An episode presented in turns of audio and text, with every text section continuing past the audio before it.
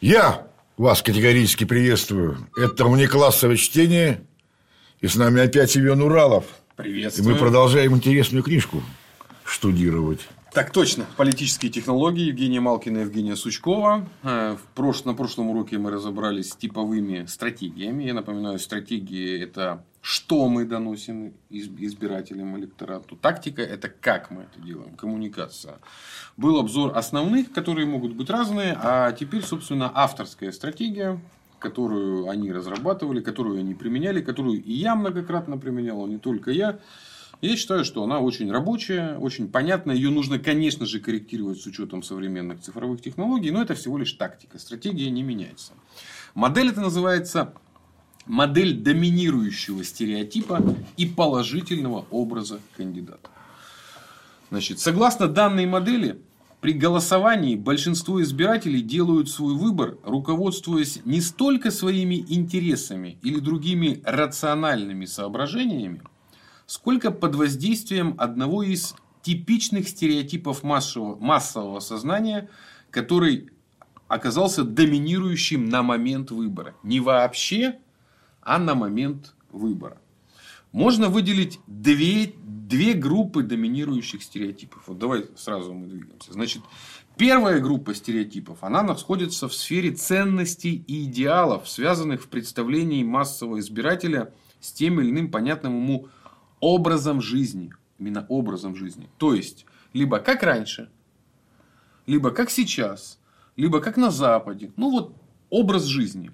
Избиратели, у которых доминируют стереотипы этой группы, мы можем называть политически ориентированными. То есть, они голосуют за определенные политические позиции, которые наиболее точно отражают эти стереотипы.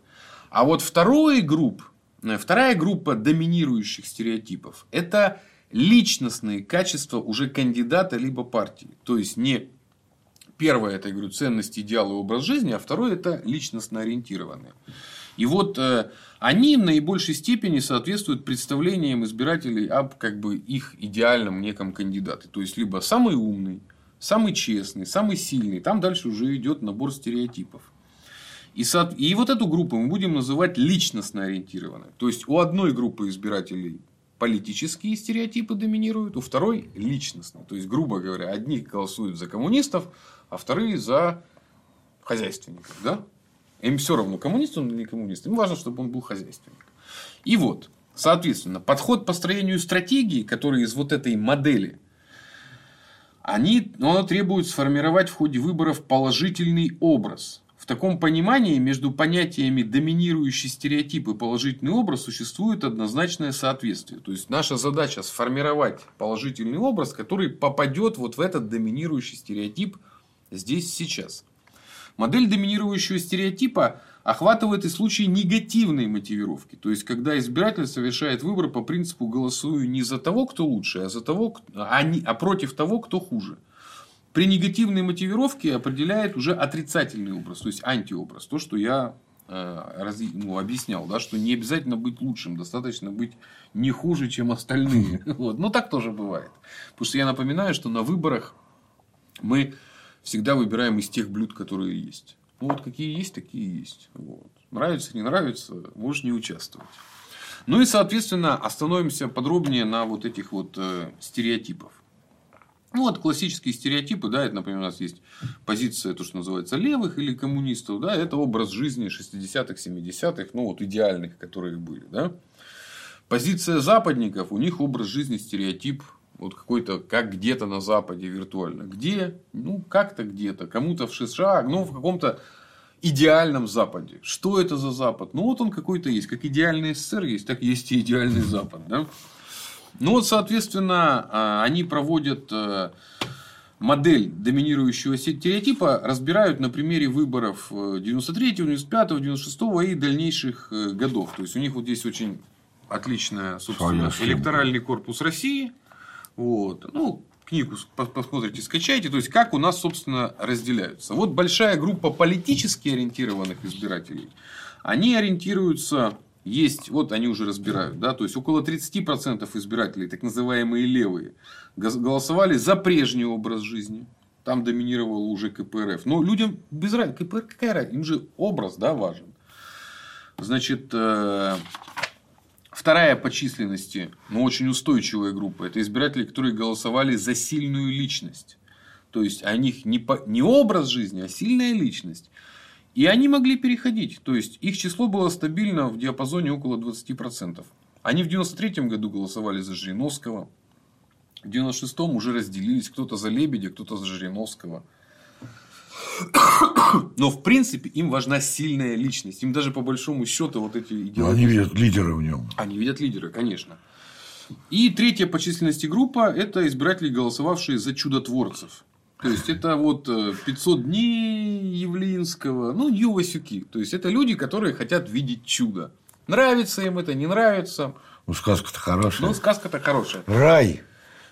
И вот вам надо определить, сколько у вас людей на такие стереотипы ориентируются, сколько на такие, сколько на такие. Вы это посчитали. Вы создали, соответственно, свою как бы карту. И следует... А, ну вот еще они, значит, э, сторонники партии власти, ну они в принципе всегда за начальство. Ну, без, без разницы, мы всегда за тех, за кого начальство. Ну и самая маленькая группа вот таких вот мотивированных избирателей это либералы, но это они вечно, которые не могут пройти, им вечно не хватает 5% для того, чтобы пройти. Но они стараются. Ну и остальное они оценивают около в 25%. Я считаю, что может быть даже больше в последнее время. Это так называемые подвижные. Э, это подвижные избиратели – это те, кто ориентируются за тем, что доминирует в поведенческом. Ну, то есть, если вот сейчас вот модно быть, например, за кого-то, ну, и мы, скорее всего, будем. Они чаще всего присоединяются к общим трендам. Просто в коммерции их больше. В политике все-таки их, я говорю, там до трети, до, ну, где-то больше, где-то меньше. А в коммерции большинство все-таки двигаются по принципу идти за трендом. Вот. В политике подвижных избирателей. На самом деле основная борьба идет за вот этих вот подвижных избирателей. Сначала твоя задача пройтись по стереотипам, а потом бороться за подвижных. Отраж... Вот как устроено отражение реальности? Вот положительный образ, который мы формируем, он не имеет прямого отношения к кандидату. Это все-таки образ. Но есть же разница между образом и, и человеком. Вот положительный образ, формируемый средством избирательной кампании, не является атрибутом кандидата или партии. Это представление, которое внедряется в массовое сознание и живет в головах избирателей. То есть, это очень важно понимать. Это, с одной стороны, вещь такая очень э, ну, виртуальная, она очень умозрительная, ее понять нельзя. Но вот когда кандидат или политтехнолог, кто этим занимается, он поймет, что это не он является политиком, да, а это его образ живет в голове, тогда он поймет ключик вот как раз к этим политикам. Потому что большинство людей себя начинают считать, что вот они такие и есть. Нет, это не вы такие есть. Это стереотипы, которые живут, и вы как-то с этими стереотипами э, сопрягаетесь. Ну, так происходит сотворение себе кумира. Ну, то есть, людям же свойственно двигаться, исходя с... Они сотворяют кумира, а политику нравится быть кумиром. Он начинает считать, что это он такой молодец. Это мне похоже, знаешь, врешь, врешь, врешь, а потом даже сам себе веришь. Что... Да столько заврался, да? Да, да. Но вот они, э, значит, очень важная вещь в данном случае является положительный образ. Они приводят пример э, кампании 95 -го года. Это был такой конгресс русских общин, когда лидером как раз тогда был Лебедь, ну, вот, генерал. Там же был, кстати, у нас Рогозин. И вот они на выборах э, в Госдуму 95 -го года с учетом рейтинга Лебедя изначально претендовали до порядка 30 э, процентов голосов. Ну, сильная личность, генерал, непопулярный Ельцин, все дела. Но они провалили, собственно, избирательную кампанию. Во-первых, Лебедя поставили на второе место в списке, задвинули его немного. Вот, не какой-то Скоков, просвещенный патриот. Ну, в общем, размыли сами свой образ и проиграли выборы. Собственно, когда мы знаем вот эту стратегию, ну, вернее, э, метод доминирующего стереотипа, технологию, которую предлагают, они уже предлагают уже предметно, говорит, разработка стратегии. Вот как мы будем разрабатывать стратегии на основании вот этого положительного образа? Всего пять шагов. Мы определяем конкретный положительный образ, придумываем расширение этого э, положительного образа, компенсируем отрицательный образ и определяем стратегию по отношению к конкурентам, определяем агитационные темы. Вот самое важное. Определение положительного образа. Это то, на чем очень многие палятся. Почему? Потому что они... Образ это же что? Это то, что соответствует все-таки тебе. То есть можно приукрасить какие-то черты. Ну, как бы вот нельзя же меня сделать там брюнетом, да, там ну, там, тебя образ тебе сделать Лохматова, да, то есть образ он всегда должен дополнять реальность, то есть это всегда расширение реальности. А очень часто придумывают идеальную личность и начинают его впихивать туда. Поэтому э, прежде всего, значит, э, задача образа, значит, в основе образа лежит его реальная личность. Сформировать образ значит наложить кандидата на избирателей. Определить, кому из стандартных типажей в наибольшей степени соответствует его личности и биография. То есть, вот понять, на что мы будем делать акцент уже в твоем конкретном образе. Ну, собственно, э, когда мы строим стратегию, мы помним, что есть политически ориентированные и личностно ориентированные избиратели, и подвижные. Вот для политических нам нужно отпозиционироваться относительно системы координат. За красных мы, за белых, ну вот как бы кто мы в этой системе координат. А вот с личностными начинается все самое интересное, потому что им же плевать на твои вообще политические идеи, да? И вот важная вещь, запоминаем, мы с этим будем работать все время. Если речь идет о формировании образа в расчете на личностно ориентированно, то всегда хорошо работают следующие типажи. Вот. Сильная личность или самый сильный. Он всегда обладает значительным базовым электоратом. Вот. Второй. Самый честный. Вот базовый электорат у него меньше, чем у сильного. То есть, изначально умных, честных их так себе поддерживает. Да? Но самому честному у него изначально органически присущ некий элемент слабости. То есть, он вроде говорит все правильно, но сделать ничего не может. То есть, поэтому самый честный без расширения образа не побеждает. Вот. Ну, он так может, оппозиционеры поиграть. Он честно, но не лидер. Да. Очень важный образ, который хорошо вообще продается, то, что называется, это образ чудотворца. Вот. Это политик, обладающий уникальными знаниями, которые позволяют ему волшебным образом улучшать жизнь людей. То есть, чудотворцем может быть несколько разновидностей. Может быть успешный предприниматель, может быть крепкий хозяйственник, может быть дом добрый начальник, может быть профессионал. То есть человек, у которого получается, приехал, так что у вас там трубы текут? Ща, да, ну, но в разном образе. То есть бизнесмен сделает, так, что построим, давайте, мы приехали. Начальник приехал, дал всем, короче, люлей, все получилось, да. Какой-нибудь там крепкий хозяйственник, он там сам это все сделал, там был, на, на, сам строил, да. Но это все образ чудотворца. Никто не верил, что эту трубу золотают, да. Она там 20 лет уже. А он приехал и сделал чудо. Это чудотворец. Поэтому ты строишь образ на создании маленьких чудес. То есть, самый сильный он всех давит, он подавляет, он всем рассказывает, как он покажет. Самый честный он как бы про коррупцию, ну, вот он про вот эти, про честность, да. А чудотворец он просто чудотворец. Слушай, это получается самый действенный. Ну, ты еще попробуй с тенем, тебе надо, чтобы личность соответствовала. То есть, это ну, народ прибежал, ничего себе, раз. И он все руками развел, и все заработало сразу. Ну, только смотри. Это же мы придумали чудотворца, а наша задача ходе избирательной кампании сделать его. Да? Ну, то есть, поэтому еще попробую его сделать. Это же самая эта тактика уже. Дальше. Победитель тоже очень сильный образ.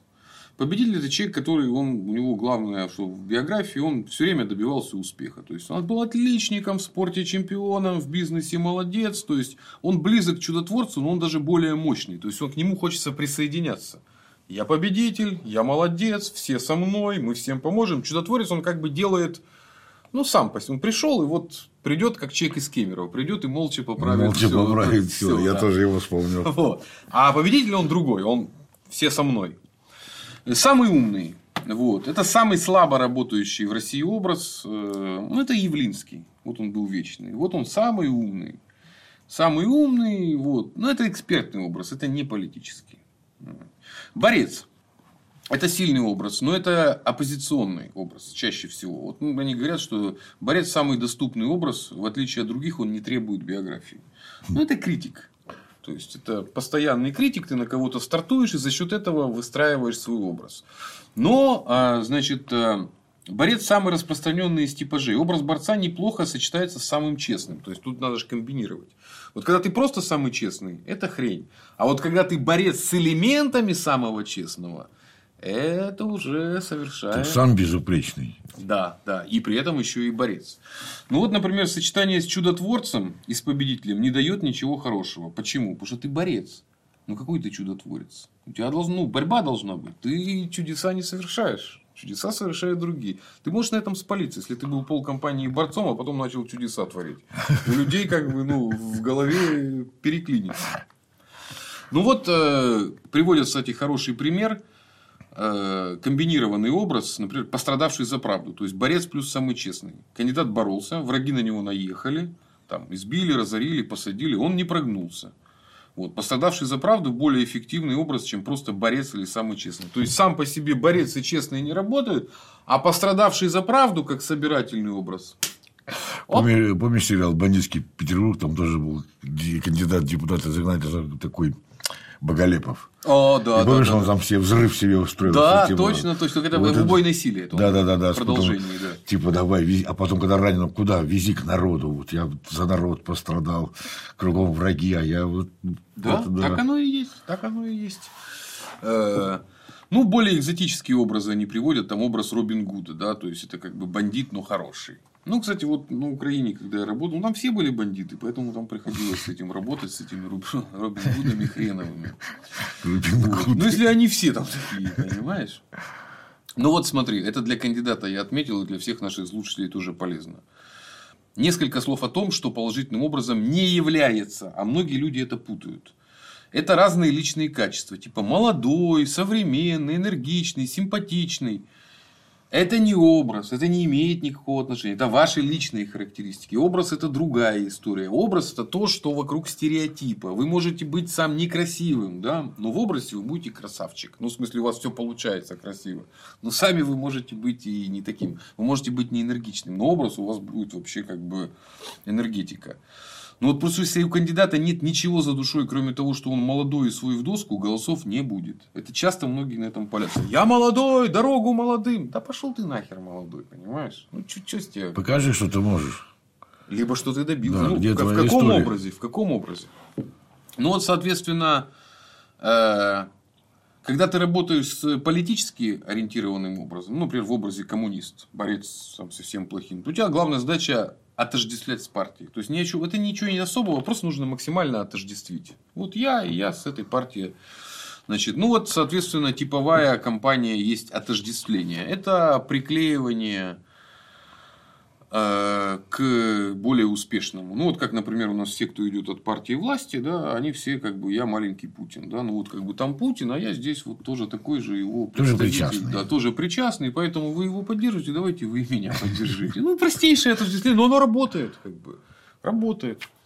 Ну вот, кстати, кейс описанный практически, э, как бы это было устроено на выборах в Москве, например. Мы об этом уже забыли. В некоторых ситуациях отождествление может принести победу без использования каких-либо стратегических идей. Например, во время выборов 1991 года кампании многих кандидатов сводились к тому, что было достаточно донести, что мы просто демократы. В ряде регионов официальное выдвижение кандидата от КПРФ гарантировало победу. Выборы в Московскую Думу 1997 и 2001 года с высокой долей вероятности выигрывались, и кандидат представлял перед избирателями как член команды Лужкова. То есть, это вот э, я себе отметил, точно так же у нас на глазах произошла история с партией «Слуга народу». То есть, Зеленский собрал себе электората на противостоянии с Порошенко, а потом выдвинул партию «Слуга народа», которая вообще непонятна. Там же все эти арахами, ну, вся вот эта чмошники вот эти проходили.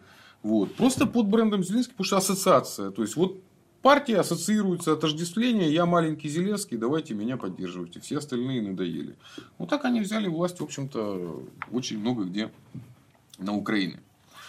Ну, значит, э, в каких случаях э, стратегию компании строят только на отождествлении?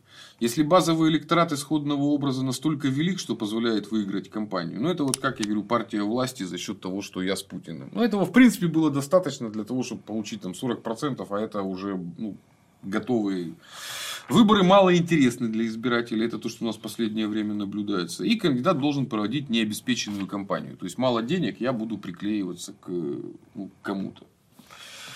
Вот это более тонкая вещь, это расширение положительного образа. Вот мы определили образ, допустим, там борец, пострадавший за правду, еще какой-то. Но его ж нужно, выбор это еще немного и драматургия, это мы поймем, когда будем с тактикой разбираться. Образ не может быть статичным. Мы же хотим, чтобы с героем что-то происходило. Наша задача, я напомню, чтобы избиратели электората, они нам сопереживали, соучаствовали. То есть, это немного еще и театра должно быть. Причем не кино. Причем отличие кино это происходит на экране, а театр это то, что происходит у тебя рядышком, да, и поэтому. Слышишь живой голос. И поэтому кандидат это скорее, это скорее театр, да, и кино можно пересмотреть в записи, а театр нельзя, это действие только раз. И вот в этом смысле выборы это ну, похоже на театр, да. И нужно, чтобы сопереживали. То есть у него должно быть развитие. А развитие характера происходит в расширении образа. Ну, то есть, мы, например, знаем, что человек там, там сильная личность, который такой немногословный, суровый, да, а При этом христианин. При этом, да. Женат, вот. имеет четверо детей, любит животных. Вот, вот. Это Оба. расширение, да, правильно, да. это расширение образа. Любит сельское хозяйство, сам представительный да. участок, он да. народу, он земной человек. Так же, такой же, как мы, только без хвоста. Помнишь, как да? Маугли. Вот. Это все тоже есть технологии. Есть технологии двух типов. То есть образы мы расширяем. Это либо прямое расширение образа, либо расширение через положительную динамику. Что такое прямое? Прямое расширение – это э, опасность э, понравиться всем. То есть, вот есть такое желание, что я за все хорошее. То есть, я придумаю себе как бы образ, и я буду за все хорошее. И так можно размыть. То есть, если ты будешь сильно расширять образ свой, ты можешь превратиться вообще, ну, ты не будешь понятно. Потому что расширяя образ, нужно жестко удерживать ядро. То есть, если ты, вот, например, самый сильный, то слабости тебе показывать нельзя. То есть, ты можешь расшириться, что ты как бы добрый, да? Сила может быть с добротой. Но нерешительным ты не можешь быть. Да? То есть, ты не можешь в биографии, например, рассказать, как ты колебался, и что с тобой происходило. Это разрушает твой образ. Поэтому есть еще личностное расширение образа. Ну, вот, например, кандидат, который выдвинут, например, от КПРФ, да, он требует, он формирует дополнительно личностный образ самого сильного. То есть, он получает свой электорат партийный и еще как самый сильный начинает добирать и они между собой объединяются. Но на самого сильного могут э, претендовать разные. Можно проводить политическое расширение личностного образа. Это очень часто происходит, когда там партия заманивает какого-нибудь ну, известного человека, и он уже начинает работать на партию, да, ну, своим рейтингом. Ну, это уже там, знаю, ходаки Дмитрия Юрьевича были, там заманить, типа, какие-то неизвестные дурачки думали, что они смогут с его помощью. Ну, наивные, да. Вот. Э, дальше, как мы можем еще расширять? За счет подчеркивания личных характеристик. Это вот то, что ты сделал, да, то есть а еще такой, а еще такой. Но это только один из трех э, методов, из четырех. И четвертый метод расширение за счет применения проблемно-адресного подхода. То, что мы разбирали, да?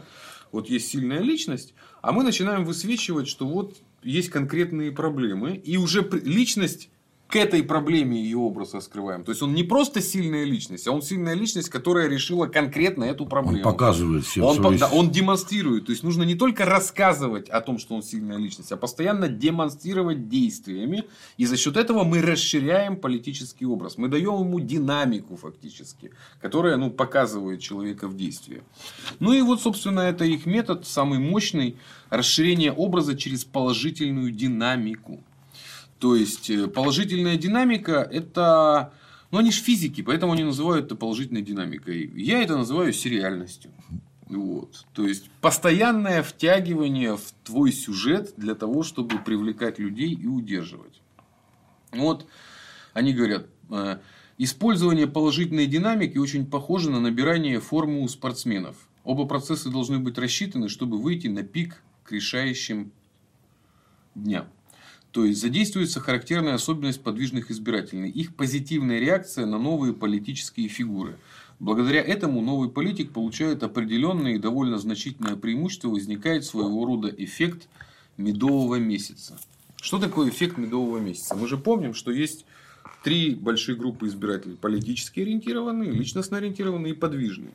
Вот, как, вот подвижных мы можем зацепить только за расширение политического образа. Мы должны им чем-то привлечь. Вот чем-то заинтересовать. А когда мы привлекли их, Вот когда вот эти подвижные, это ну, то, что мы называем болото, хатоскрайники, можем их еще называть в разных вещах, да, то есть аполитичные люди. Вот если мы их зацепили этим динамичным положительным образом, все наши, то есть они, медовый месяц, это когда в вас как бы влюбятся в вашего кандидата. Но опять же, не потому, что он такой супер хороший, все остальные просто говнище полное, ага. да. А на фоне всего остального ваш... И тогда э, произойдет этот эффект. Знаешь, когда ты, ты говно, ты говно, а я... Викон де Бажулон. Викон де Бажулон, да.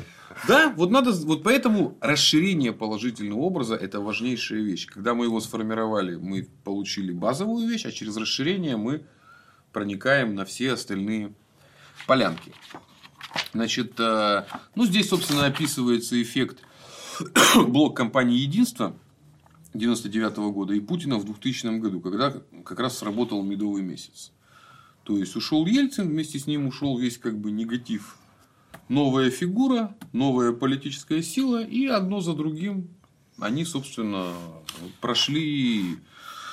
И вот описывают очень важную вещь, что чеченский кризис в корне изменил всю предвыборную ситуацию. Для кандидата Путина он стал событием, позволившим ему выступить в роли спасителя и давший старт медовому месяцу, который превзошел данный феноменальный взлет Примакова. С этого момента компания «Единство» получила необходимое содержание. Она превратилась в компанию на отождествление блока с Путиным, сразу же получившим значительную часть электората сильной личности, который является ядром более широкого электората спасителя – Значит, в этом смысле конечный результат 24% был не пределом. Продлись кампания на две недели дольше, единство получило бы больше 30% голосов. То есть, они как бы поймали медовый месяц, но еще, если бы еще протянули, то могли бы взять даже больше. Ну, на этом являлся, собственно, эффект Жириновского, его, собственно, талант, потому что он же набирал от 10% до 30%, да, вот когда он попадал в этот образ и ловил эффект медового месяца, то он мог увеличить ну, раза в два добавить. Но я могу сказать, что с помощью технологий ну, до 20% избирателей точно можно двигать. Ну вот, а можно и больше. Ну, до 20 точно. Но не менее важная вещь это образы. Но есть же еще штука как антиобраз. Я же напоминаю, что любые выборы не проходят как сферический конь в вакууме. Ваши оппоненты не сидят на месте, они тоже действуют. Да? Э, и важнейшая вещь, я напоминаю, антиобраз. Потому что все думают о рейтинге, а антирейтинг более важная вещь. Потому что на самом деле важно не сколько за вас проголосуют и поддержат. Потому что с помощью технологий можно много сделать. А вот если у вас есть антирейтинг, хрен вы его собьете. Ну, то есть сбивать антирейтинг это очень сложно. Если он превышает критические показатели там 30-40%, это как Чубайс у нас был. Ты сколько денег ему не вложил в выборы, ничего ему не светило. Никто понимаешь? его не любит. Ну, конечно, конечно. И вот это важный раздел называется компенсация антиобраза. Типовая стратегия борьбы со стереотипом. Вот мы когда формируем свой положительный образ, одновременно с ним кандидат получает и образ отрицательный. Ну вот тут даже есть пример – как образы переходят в антиобразы. Ну вот если образ у тебя демократ, то антиобраз демок... демократ, растащили страну. Если у тебя образ представитель власти, антиобраз бюрократ. Если образ самый сильный, значит жестокий, беспредельщик берет нахрапом. Если самый честный, слабак, да? То есть, то, что я говорил, любое достоинство является продолжением. И ваши соревнования на самом деле с оппонентом являются в чем? Смогу ли я убедить мы же воюем с, ну, как бы с тобой, получается, но воюем за симпатии, ну, треть, почему это с театром похоже, да? Ну, или, может быть, с фигурным катанием, если сравнить. Мы как бы катаемся, оценки нам выставляют третьи люди. И поэтому моя задача накачать свой образ и одновременно накачать твой антиобраз. То есть поймать, какой ты образ качаешь, и критиковать тебя не вообще потому, что ты плохой, а критиковать именно в те места, которые ну, наиболее наносят тебе сильный ущерб, но не с точки зрения тебя личности, а с точки зрения восприятия тебя ну, третьей стороной. Поэтому я говорю, это очень сложная система, которая у тебя постоянно должен следить за собой, за оппонентом и за реакцией теми, кто за нас наблюдает. Но, соответственно, антиобраз представляет собой оборотную сторону, тень положительного образа. В виде органической связи положительного образа и его антиобраза компенсация является одной из самых сложных стратегических проблем.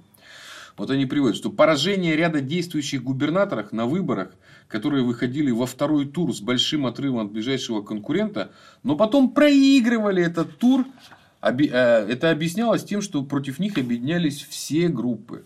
Потому что антиобраз это такая штука, если у тебя сильная фигура, то против тебя объединяются все. А гуртом, как известно, батьку бить намного проще. И ты, казалось бы, такой уже весь крутой там мэр, депутат или еще кто-то, но против тебя такая конфигурация образовалась, что у них и денег больше и всего, и ты как бы вроде выборы и выиграл, но тебе такой накачали антирейтинг, тебе такой создали антиобраз, что ты после выборов, ну, как в говне искупался, у тебя нет авторитета. То есть, ты пост получил, а авторитета у тебя нету. А если в эти игры еще играют и олигархи, которым вложить пару лямов это вообще ерунда. А не просто какой-нибудь строптивый мэр, которому нужно просто испортить, так сказать, э, жизнь будем Ну, портить. образ, да, даже не жизнь, просто образ. Ну вот, соответственно, а, одним э, очень сложно, если профессионалы начинают играть в твой антиобраз, очень сложно работать. У все же есть скелеты в шкафу, все же что-то скрывают, как бы. Вот один из методов компенсации антиобраза является прием, который можно было бы назвать отстройкой от аналога. Для этого кандидат должен выбрать в качестве объекта критической атаки политика, обладающего антиобразом, близким к антиобразу кандидата. Например, кандидату, выступающему в образе сильной личности, целесообразно критиковать кого-то за экстремизм и радикализм. То есть, вот смотри, я определяюсь как э, человек, значит, который борется, там, ну вот, например, да, там, кандидат от националистов, который там, баллотируется на округе и борется с миграцией. Это тема моя главная. Да? Мои оппоненты меня мочат как нацист, там, ну, короче, да, в логику фашиста. Можно заняться отмазкой, да, то есть говорить, нет, я не такой. Чушь, это будет только усиливать их аргументы. А можно поступить следующим образом. Можно зарегистрировать еще одного кандидата, вообще отмороженного националиста, вообще просто, который будет призывать вешать. Вот ты тогда как кандидат говоришь, что ну надо все-таки судить, ну как бы выгонять, не давать визы. А это будет отморозок вообще конченый. И тогда вся критика, которая на тебя, она, в общем-то, будет, ну... Я-то по закону, этот вообще убийца. Это же, да, понимаешь, да? И таким образом я компенсирую... Громоотводик такой, да? Да, громоотводик. То есть, вот Работа с антиобразом – это очень тонкая работа. И она не всегда работает. Знаешь, на что похоже? Вам нужен директор? Нет, у нас директор есть. Вы что, сами собираетесь сидеть в тюрьме? Да, да, да. Сидел при Александре II Кровавом. Да, да, это в том числе. Правильно. Слушай, это, знаешь, похоже, как в анекдоте. Помнишь рукопожатие это? Там раз, вот дай мне руку, там один чиновник, как вы с людьми общаетесь на селекторах там? А он так руку сжимает, и как, тебе больно? Селектор, да, очень больно. А сейчас еще больнее. А он потом ослаб, а сейчас, а вот сейчас хорошо. А, а руку все равно жмет. Да, хороший пример. Э, значит, э, но если вам профессионалы навязывают антиобраз, то это очень тонкая работа. Опасно. Нужно тоже звать профессионалов, потому что можно ошибиться. Просто если тебе профессионально закачивают, а ты неправильно отыгрываешь, ты только усилишь, тебе только хуже будет. Опять же вспоминается Маугли, помнишь, что он назвал тебя желтой рыбой да. и земляным червяком. А еще называл тебя земляным червяком. Поэтому есть э, отдельный даже раздел под названием негативные компании или протестные. Это очень важные компании, которые у нас раньше активно выигрывались. Я думаю, что нас ждет все-таки впереди некая турбулентность, поэтому негативные кампании у нас и сейчас бывают. Например, там у нас как этот юрист КПРФовский выиграл выборы в Хакасии, стал губернатором. Вот. Ну, просто потому, что сильно не любили кандидатов от власти. Значит, э, для негативной кампании нужно построить э, такой очень банальный, но, в общем, бинарный. То есть, должна быть борьба добра со злом. То есть, вот есть мы на стороне, то есть, должен быть сильный оппонент, и мы кандидат. И когда у тебя есть такая ситуация, вот, бинарная, тогда ты можешь строить негативную кампанию. Тебе вообще позитивное не имеет значения. Ты фигачишь.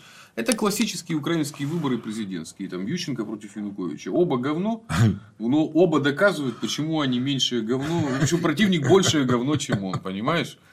Сам говно, нет, ты говно.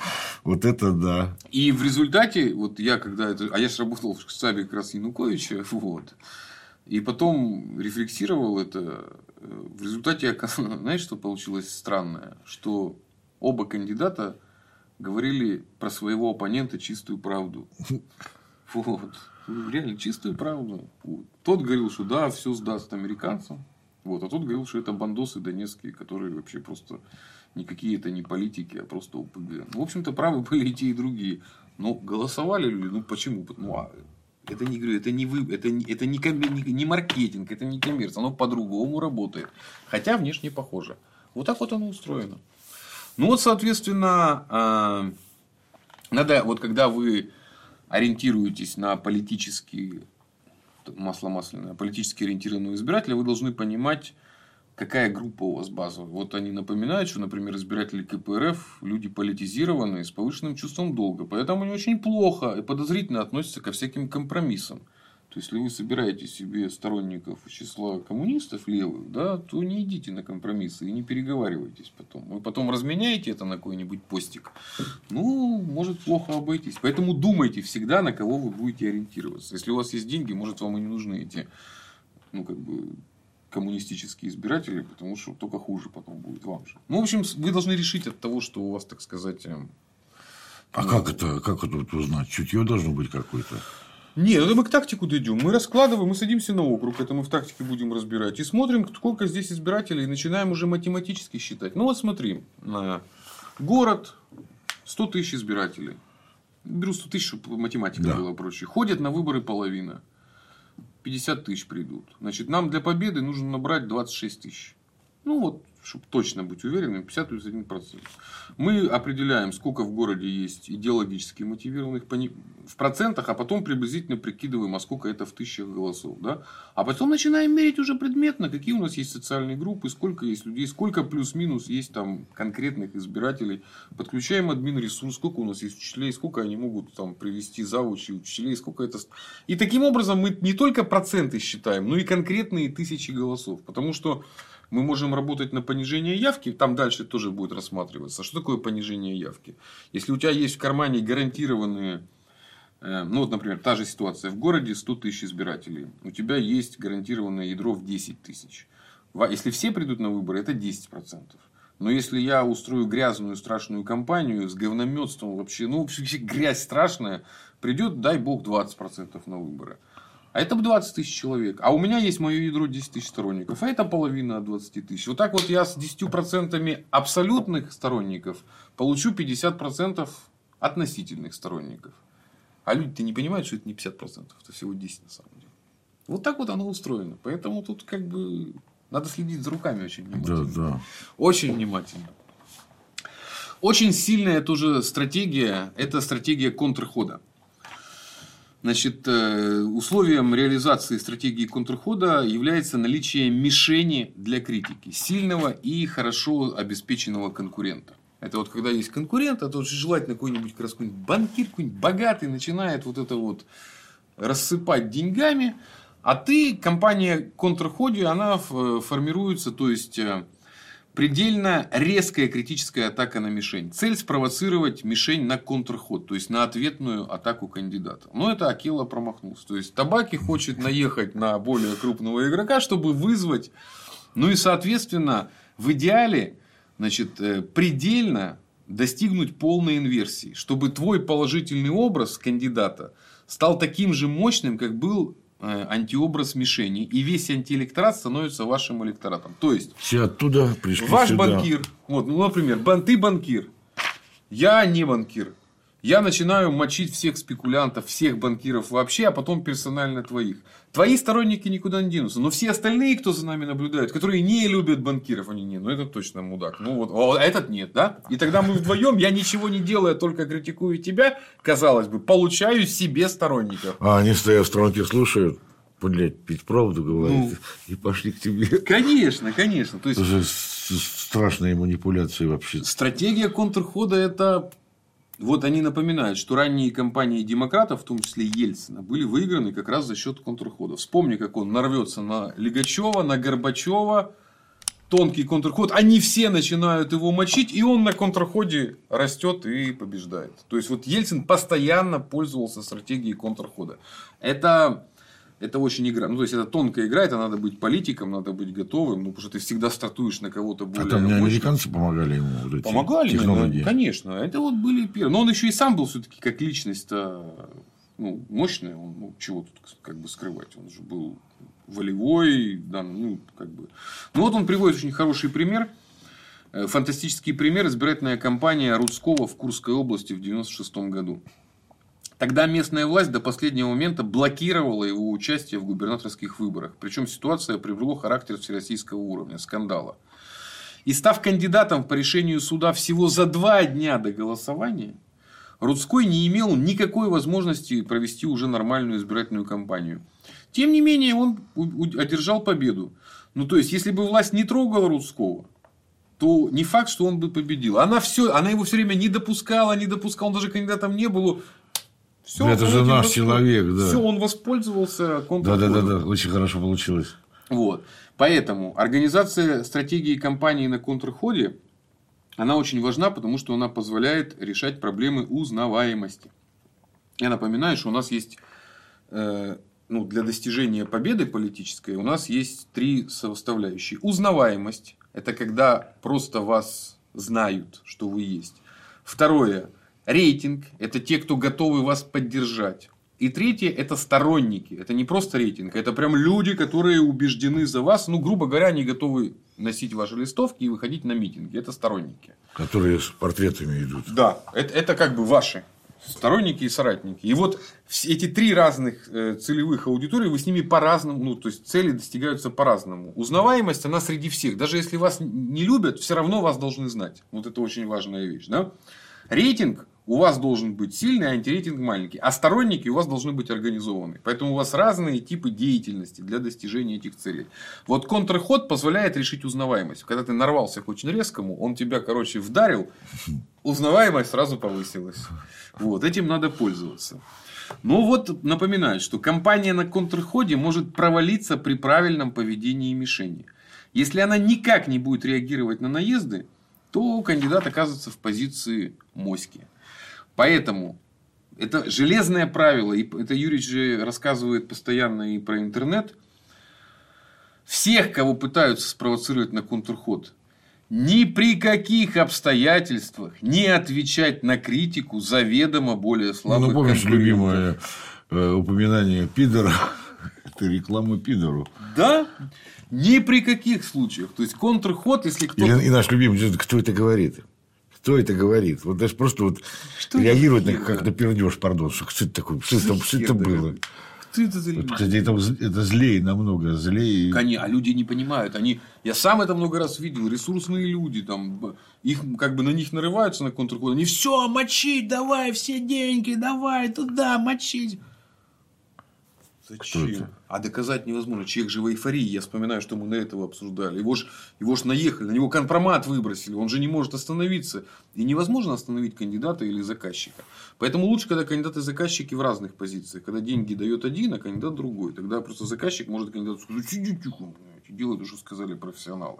Тогда оно работает, понимаешь? А если его и деньги, и сам он кандидат, это, конечно, страшная история. Но контрход очень эффективная штука. Она используется повсюду и везде. Дальше. Но кроме стратегии по отношению к себе, э, нужна еще стратегия по отношению к конкурентам. Я напоминаю, это как спорт.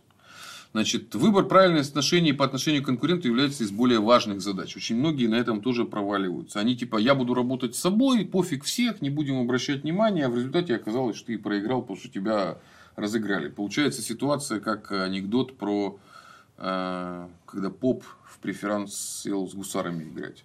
Он говорит, бать, поп такой говорит, господа, а как так у меня туз козырный не сыграл? Расклады, батюшка, расклады. Расклады. Ты можешь быть такой весь умный, а тебя обыграли, разыграли, понимаешь? И ты раз и остался ни с чем. Вот. Значит, как строится стратегия по отношению к конкурентам? Сначала отношение по отношению к фоновым конкурентам. То есть, мы когда определяем конкурентов, мы видим, что вот эти борются на победу, а эти борются на участие. Ну, то есть, вот надо определиться к фоновым конкурентам. Э, фоновые кандидаты приносят они некий элемент стихийности и дезориентируют избирателей. Вот когда много, это даже есть такая стратегия дезориентации, когда зарегистрировать 40-50 кандидатов, чтобы человек пришел на вот такой вот список. Да на, ну что за бред, да? Ну, представляете, 50 человек и все агитируют, агитируют, агитируют, агитируют. Э, фоновые, когда много фоновых кандидатов или технических, то они блокируют вот этот вот важный эффект медового месяца. Потому что надо, чтобы влюбились. Мы все-таки хотим, чтобы влюбились. Э, поэтому стратегия, которая придерживается по отношению к фоновым кандидатам, она прозрачна. Таких кандидатов следует просто не замечать, ни в коем случае не отвечать на критики и вообще избегать произносить их фамилии. Мы не замечаем фоновых кандидатов, кроме своих, которые нам могут быть нужны, как я приводил на примере националиста. Да? Тогда это фоновый, но это наш фон. То есть это уже технически не совсем фоновый. Ну вот, собственно, э, дальше стратегия, э, когда не фоновые. Очень важна история про критику. Потому что политика это всегда критика. Нельзя пройти на минималочках. А, ты всегда должен кого-то критиковать. Вот очень важная вещь, что непосредственную критику конкурентов нужно критиковать из образа своего. Не вообще критиковать. То есть, кандидат, который отрабатывает образ самого сильного, он критикует противников за слабость. Тот, кто из позиции самого умного, обвиняет их в глупости и некомпетентности. А чудотворец критикует за безрукость и неумелость. Самый честный разоблачает лжецов. То есть, это не критика на самом деле. Целью критики является не критика оппонента, а, свои а повышение своих, своих достоинств. Да, вот да. это важнейшая вещь. Это то, чего никто не понимает. Критика ради критики не нужна. Ну вот опять же вспомним, ты бекон, а ты бекон. А я конечно, бекон конечно. И что и из своего образа очень важно. Потому что многие люди это забывают. Они начинают вообще критиковать и разрушают сами свой образ. Потому что если ты из позиции ну, как от цара, там, вот, там, правителя, например, да, ну, ты же не будешь опускаться до каких-то ну, мелких разборок. У тебя есть другие люди, которые этим занимаются. А если ты, наоборот, борец, то ты сам должен все делать. Ты должен сам из этой позиции критиковать, ты не можешь себе позволить. Ну, что это за... Ну, как бы, ну, это такое... Я вас на дуэль не вызову. Мои холопы вас палками а, побьют. Этот борец не может это сделать. Вот, а правитель может. Дальше. Значит, а, Куда направляется критика? Вот это надо запомнить. Критика направляется на разрушение положительного образа конкурента. Не надо критиковать просто так. Нужно постоянно разрушать именно положительный образ, даже если это не соответствует действительности. Надо придумывать, как это разрушается. Вот. Реализовать подход очень непросто, потому что образ это миф. И как любой миф, он очень устойчив по отношению к рациональной критике. Поэтому вот тут включается элемент творчества. Вот тут то, что мое любимое в политтехнологиях, где начинается уже искусство. Ну вот, когда каждая избирательная кампания это маленький, еще в том числе, как бы там роман, сериал. Ну вот это. Политтехнолог должен быть толковый режиссер. Ну, на самом деле, да. Вот, ну, Чуть-чуть. Политехнолог, знаешь, это он должен быть немного всем. И тут немного, и тут немного. Ну, любить дело должен.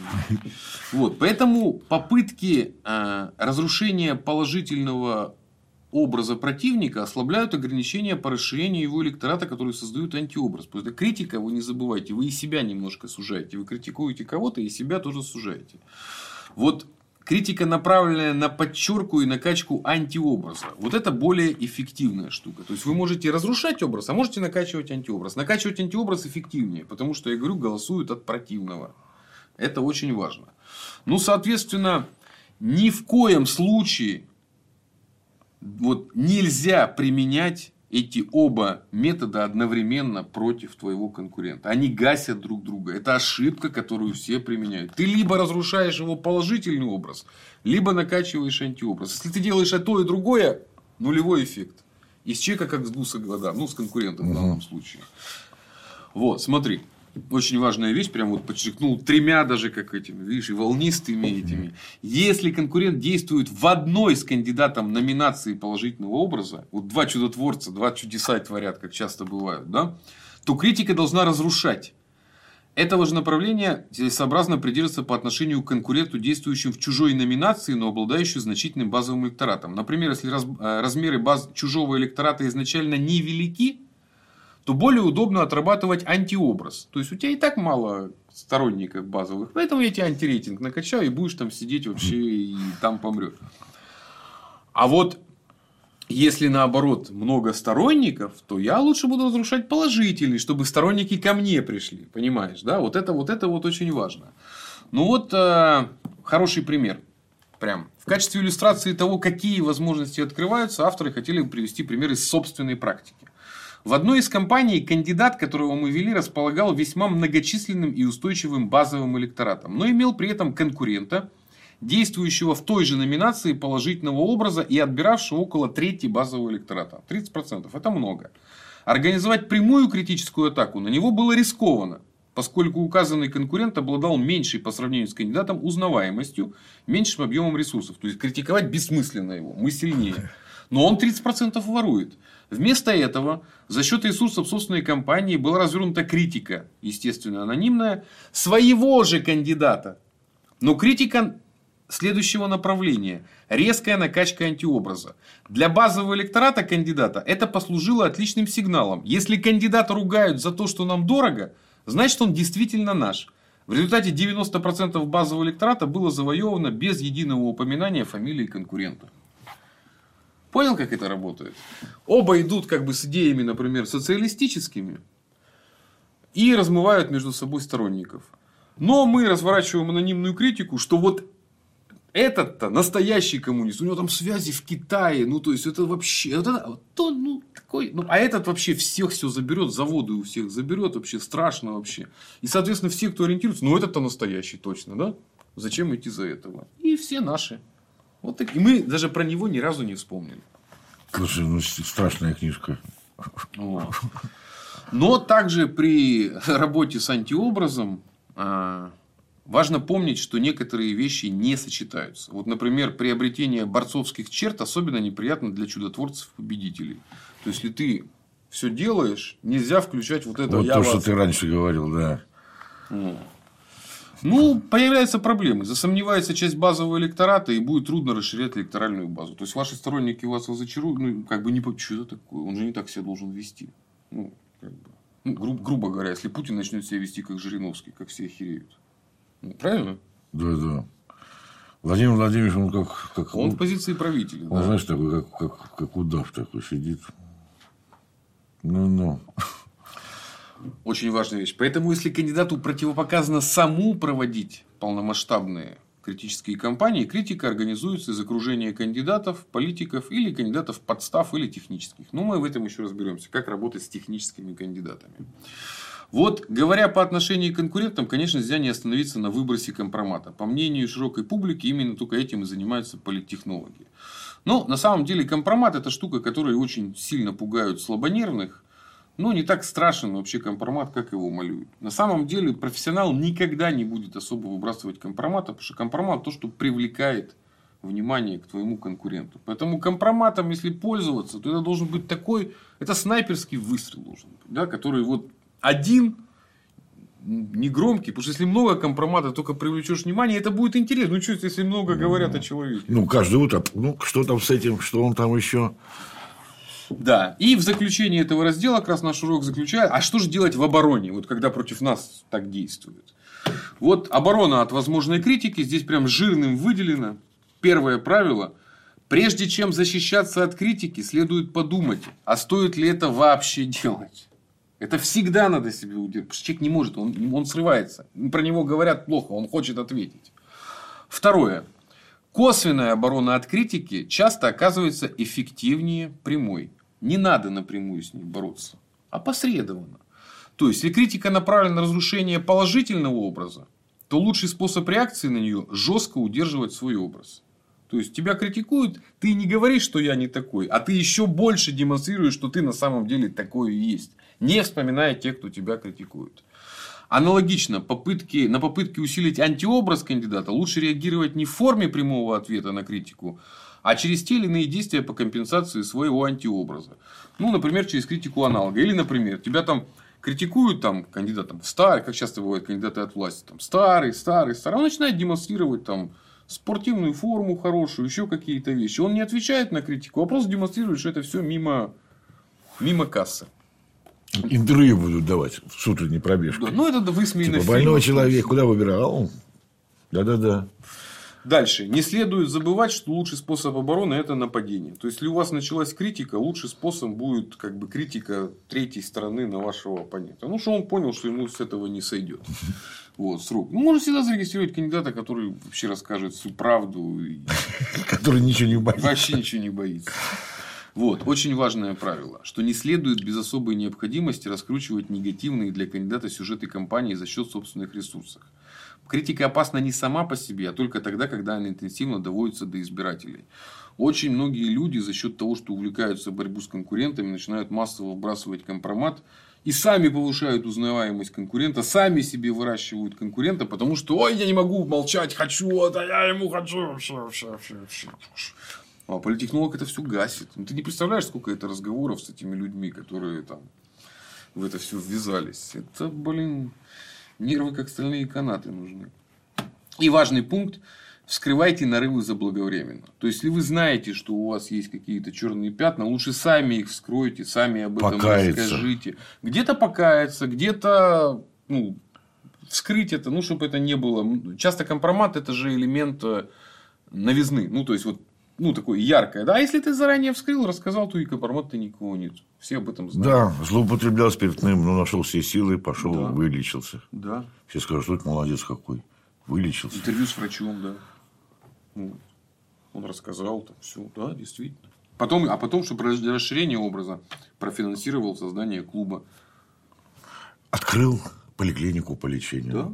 Вот наркозависимых. Вот, вот ты уже начинаешь мыслить абсолютно в логике, как оно и должно быть. И правило, где три восклицательных знака. Шестое и седьмое. Никогда не жалуйте избирателям, что вас обижают. Никогда этого нельзя делать. То почему меня бесит, когда вот эти разговоры о том, как нас обманули западные партнеры. Ну что такое? Мы тоже возмущались. Вы промолчите хотя бы. Нельзя никому жаловаться, что тебя обидят. Нельзя. Это база. Это разрушает авторитет. Жалобы, что тебя кто-то обижает. Надо сказать, базу. мы знали об этом, к примеру. Соврать. И твари нас как бы, ну, короче, по-другому это надо. И никогда не оправдывать. Я тоже никогда нельзя оправдываться. Нельзя. И правило уже, собственно, используйте критику как рычаг для контратаки. Вот эффективным ответом на выбор компромата является агитационная тема отбивка «Кто боится кандидата?». Это очень крутая штука. Когда тебя очень мочат, вот, ты это мочилово оборачиваешь в то, в детективную историю. Смотрите, все твари против нас. Сейчас я расскажу, почему эти твари против нас. Почему? И раскрываю уже свои почему. Потому что я это хороший, это хороший, это хороший, это хороший. Я о тварях не вспомнил, да, но зато зафиксировал, что все меня боятся. Потому что что так наезжают? Потому что боятся. Вот. А почему боятся? Я вам расскажу, почему боятся. Ну вот, соответственно, таким образом с критикой нужно лавировать и при этом параллельно э, продвигаться дальше. У нас нынешний урок тоже подошел к завершению. Дальше мы перешли, перейдем к тематике компании. То есть, вот это мы определяли как бы стратегические вещи. А дальше мы перейдем к тематике компании, к стратегии компании. И, надеюсь, за следующий урок уже подберемся потихоньку к тактике. Спасибо, Семен. Очень познавательно и очень интересно. Будем развиваться. Слушай, я вот, э, это вот внимательно слушаю и понимаю, что слушай, человек такой, как существо, что как можно манипулировать им, как направлять, куда тебе его нужно. Но очень важно. Направлять можно как кораблем чуть-чуть меняя курс. Развернуть на 180 градусов невозможно. Человек испытает отторжение, стресс. А вот спинку направить так. Да, да, можно и против ветра идти галсами. Чем и делали американцы? Они постепенно меняли наше общество. Ну, вот эти вот 30 лет. И вот это результат того, что он... Поэтому нам придется точно так же постепенно... Скажем, этот Титаник потихонечку, потихонечку... Кстати, насчет оправдывания меня тоже мудрые люди учили. Дима, даже если тебя жена застанет с голой женщиной в постели, все отрицай. Как она там появилась, не знаю. Сама залезла. Все, я... Не было ничего еще. Не помню, значит, не, не было. Не помню, значит, не было. Еще раз спасибо, Семен. Будем продолжать. Мы будем продолжать. Всего вам хорошего.